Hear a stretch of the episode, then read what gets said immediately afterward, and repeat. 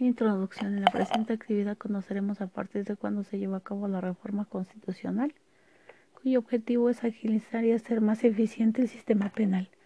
en donde establece la obligación del legislador para proveer las salidas alternas al juicio, el cual genera una serie de acuerdos entre las partes con la finalidad de que se repare el daño causado y sobre todo en las víctimas de daños patrimoniales del cual surgen dos salidas alternas para resolver el conflicto que son los acuerdos reparatorios y la suspensión condicional del proceso. A partir de la reforma del 18 de junio del 2008 se busca agilizar y hacer más eficiente la impartición de justicia penal, para el cual se indujo el artículo 17, párrafo quinto de la Carta Magna, donde se establece la obligación por parte del legislador para proveer las salidas alternas del juicio. El sistema de procedimiento penal diseñado a partir de la reforma no en todos los casos deberán llegar a juicio. Hay casos donde la autoridad que conozca una denuncia o querella o que se genere una serie de acuerdos entre las partes como un acuerdo reparatorio que determine que no se hará un juicio en contra de los presuntos responsables, en particular las víctimas que recibieron un delito patrimonial. Podrán solicitar que se les repare con velocidad el daño. Las salidas alternas a un juicio nos permiten descongestionar el sistema judicial en materia penal, respuestas ágiles en menor tiempo, con mayor brevedad y con mayor certeza para las víctimas, sobre todo para las víctimas tratándose del orden patrimonial. En este sentido, abaratarán los costos de la organización y procesamiento del sistema penal. Solamente en los casos delicados o graves serán sujetos a juicio en los casos que sea posible.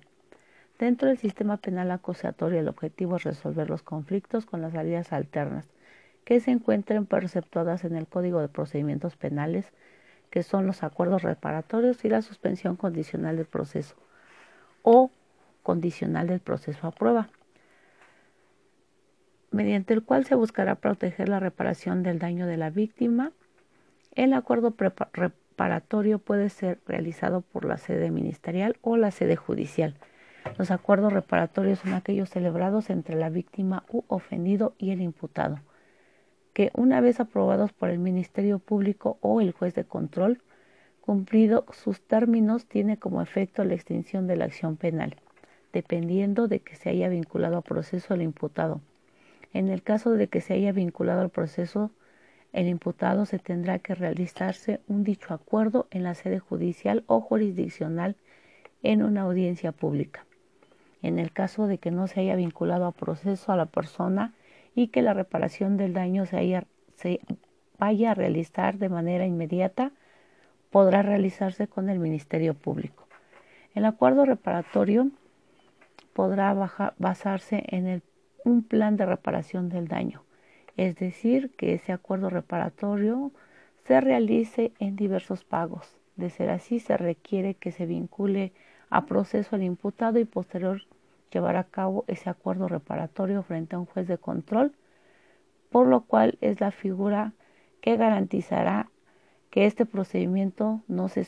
no sea sobreseído hasta que se sea cumplido en su totalidad esta reparación del daño.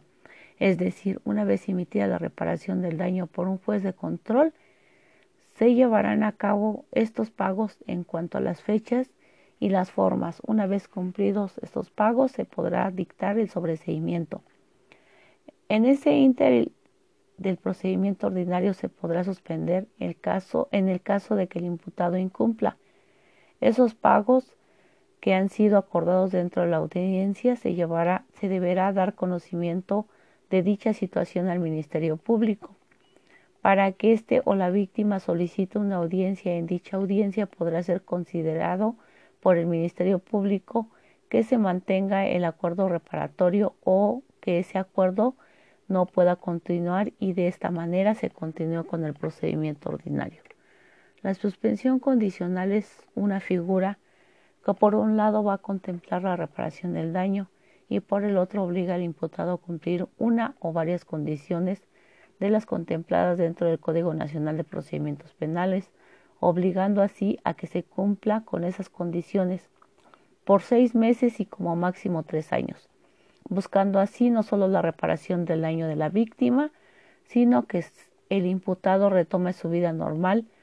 una vez que esta suspensión condicional haya sido cumplida, por lo cual se llevará una audiencia en la cual se cumplen cada una de las suspensión los requisitos de, de forma. El juez de control emitirá la suspensión condicional del proceso, por lo cual el procedimiento ordinario será suspendido solamente en cuanto ya se haya sido cubierta la reparación del daño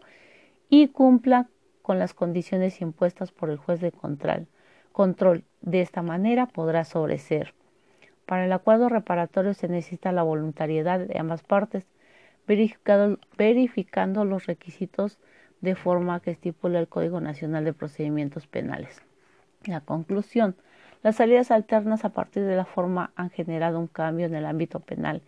debido a que la reforma del 2008 en el sistema penal aunque ahora tenemos más criterios de oportunidad para resolver los conflictos sin necesidad de llegar a un juicio, el cual nos ahorra dinero y sobre todo es un trámite que no tiene costo, por lo cual se necesita la voluntad de partes para poder llevar a cabo dicha mediación.